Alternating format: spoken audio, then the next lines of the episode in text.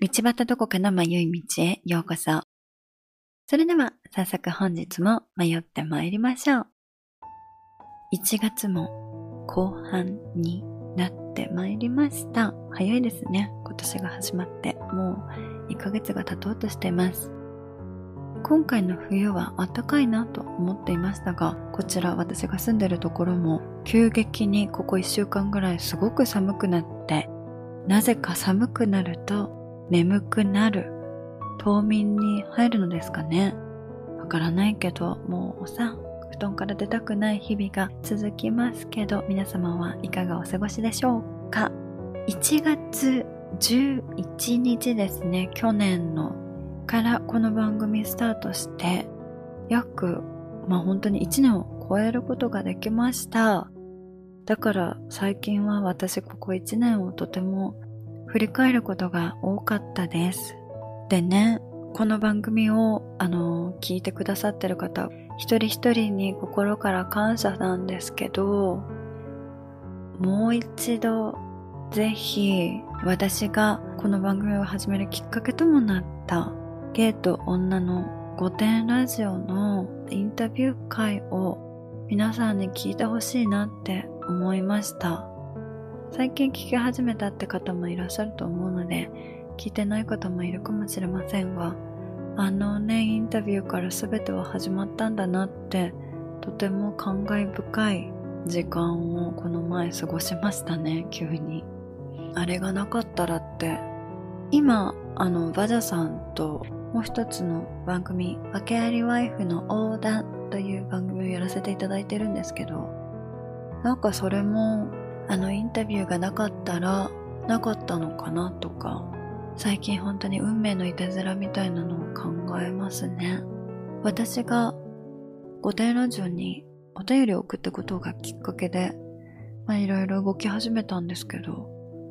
人生って面白いなって思いましたね。いろんなことを経験したり体験してきたけど、まさかこんなことになるとは思ってないし、そんなことが起き続けるのだと思うんだけど、だけどこのね、一年をきっかけに改めてあのインタビュー会をもう一度皆様にも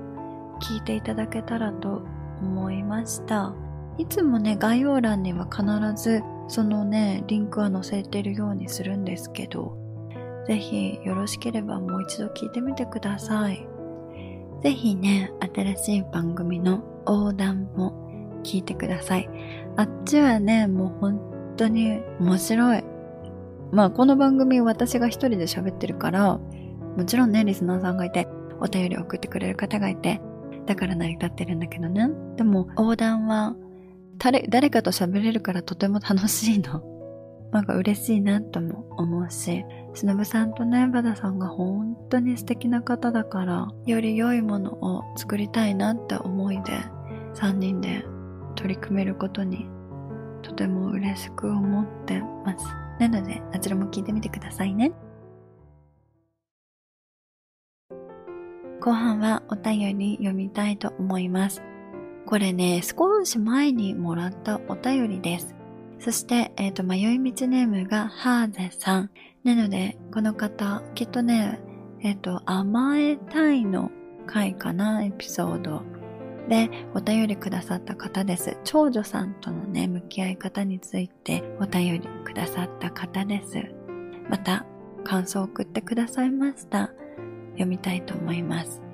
どこかさん、こんにちは。ハーゼです。この度はメールをお読みいただきありがとうございました。嬉しさと驚きと気恥ずかしさで舞い上がってしまいました。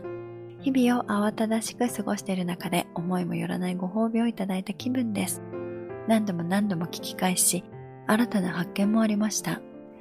子供の頃に感じていたことを改めて考えてみたり、なぜそのように思うのか少し深掘りしてみたり、どこかさんのおっしゃった自分と自分の記憶の中の親と向き合うというのをやってみたりもしました。親は親で時代や環境、周りにいる人も何もかもが今とは違うところで、それはそれで別の大変さがあったんだろうなと少し俯瞰できた気がします。きっとここでも正義の反対は別の正義であるということなのでしょうか。自分で自分を甘えさせてあげる。別の回でもお話しされていたかと思いますが自分を認めてあげる。自分の心に寄り添ってあげるということなのかなと再認識いたしましたそれが自己肯定感にもつながっていくんですよね今思うと私は常に人からの評価を気にしていて承認要求や自己顕示欲が強かったです恥ずかしながらおそらく今も根本的には変えられていないです。子供たちとハグしてありがとうを伝えてきますね。そして一点、今回のことにも絡んでいて、以前から考えていたことなのですが、夫婦間の依存とはどこから？何を示すのでしょうか？経済的？精神的？私は夫に出会えて家族になれて本当に良かったと思っていますし、愛する大切な存在であることに変わりはないのですが、正直彼に甘えてしまっているところも多々あります。これも正解はないのかもしれませんが、支え合うと依存の線引きがわからなくなっているような気がして、もしまた別の機会でどこかさんの夫婦間についてお話が拝聴できたら幸いです。ということでね、ハーゼさんまたお便りありがとうございます。これさ、あ私も難しいのよ。あの、おっしゃる通り、私結構偉そうなこと言ってるけど、私も人からの評価気にするし、承認欲求や自己顕示欲でまみれてるところもあるしね。全然恥ずかしいことではないと思いますよ。きっと一生完璧になることはないから、こういうふうに向き合おうとしてることが大切なことだと私は思います。本当におっしゃる通り、正解はありませんからね。私はね、うん、夫は、のことを、そうね、なんかまあ、よくさ、なんか、まあ恥ずかしさとかもあるから、愛してるとかさ、私の夫すごいいい人なのとかはなかなか言えないんだけど、すごく感謝してるし、私の中では夫とはいい関係持ってるんですよね。でもさ、はって思うこともあるし、たくさん喧嘩もするし、もう本当に結婚したての時なんて何度も別れようと思ったし、まあ今でも思うことがありますけど、最初はさ、未熟だから私も嫌なところを相手に直してほしかったんですよね。でも正直最近嫌なところもなくなってきた。でもなんでかなって、それは何が変わったんだろうって思ったら、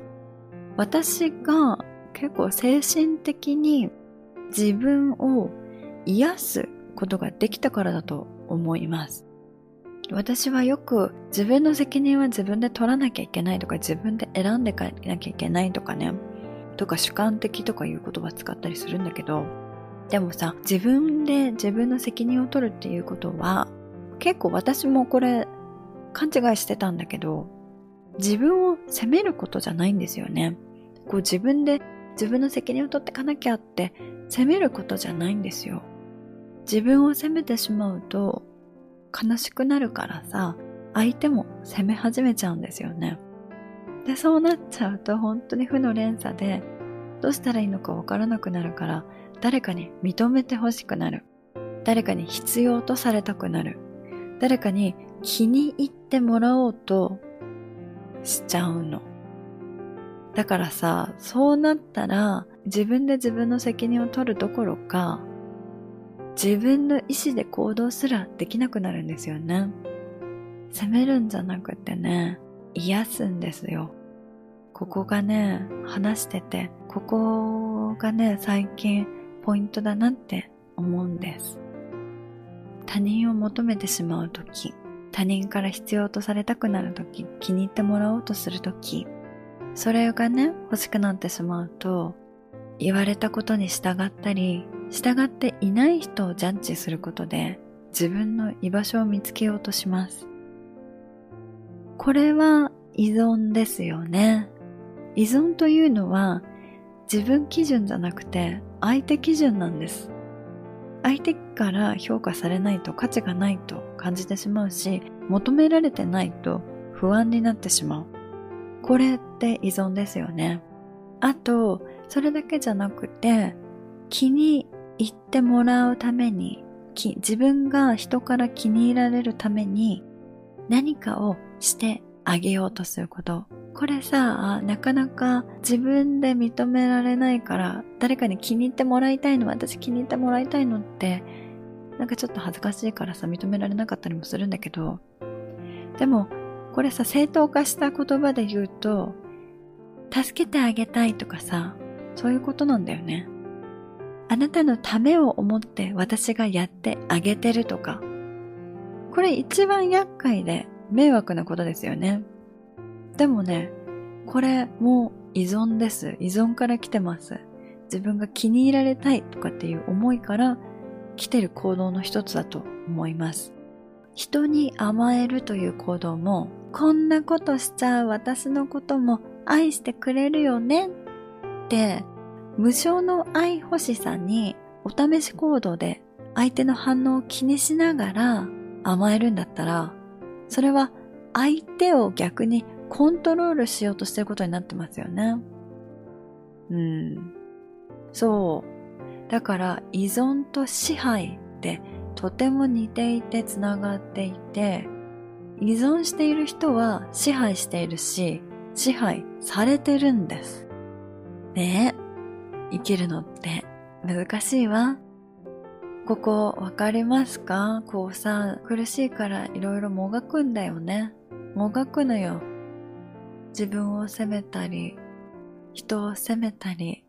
そしたらさ、悲しいから認めてほしくなって、誰かから、誰かに必要とされたくなって、気に入ってもらえるようにしようとしてしまって、支配しちゃうし、支配されてるんです。私ね、なんでこう思うかって、自分がそうしてきたからなんです。私、誰かのことをね、こんな人いるよねって言ってんじゃなくて、私の話してるんですよ。こうしてきたの。で、それで苦しかったからなんでだろうって考えて考えて考えたら、あ、そうだって気づいていったことなんですよね。依存してたなとか、支配してるなとか、正解はないし、完璧には生きられないんだけど、それでいいんですよ。迷ってていいのよ。一つ一つのことを認める。いいことだけじゃなくて悪いことも。あ、なんで私今イライラしてんだろうとか、なんで怒ってんだろう、なんで悲しいんだろう。私今支配的だったな。誰かに認めてほしいんだとかね。虚しさを隠すために誰かを助けたくなってるんだとかね。このさ、一つ一つのネガティブな感情すら向き合っていったらね、そういうことにさ、ちょっとずつ気づくんですよ。悲しさとか虚しさに蓋をせずに向き合ってあげると、幸せにならなくてもいいんだって安心しますよ。これで私にとって本当に大きな気づきでした。なんかさ、こう幸せにならなきゃいけないと思って生きてたんだよね。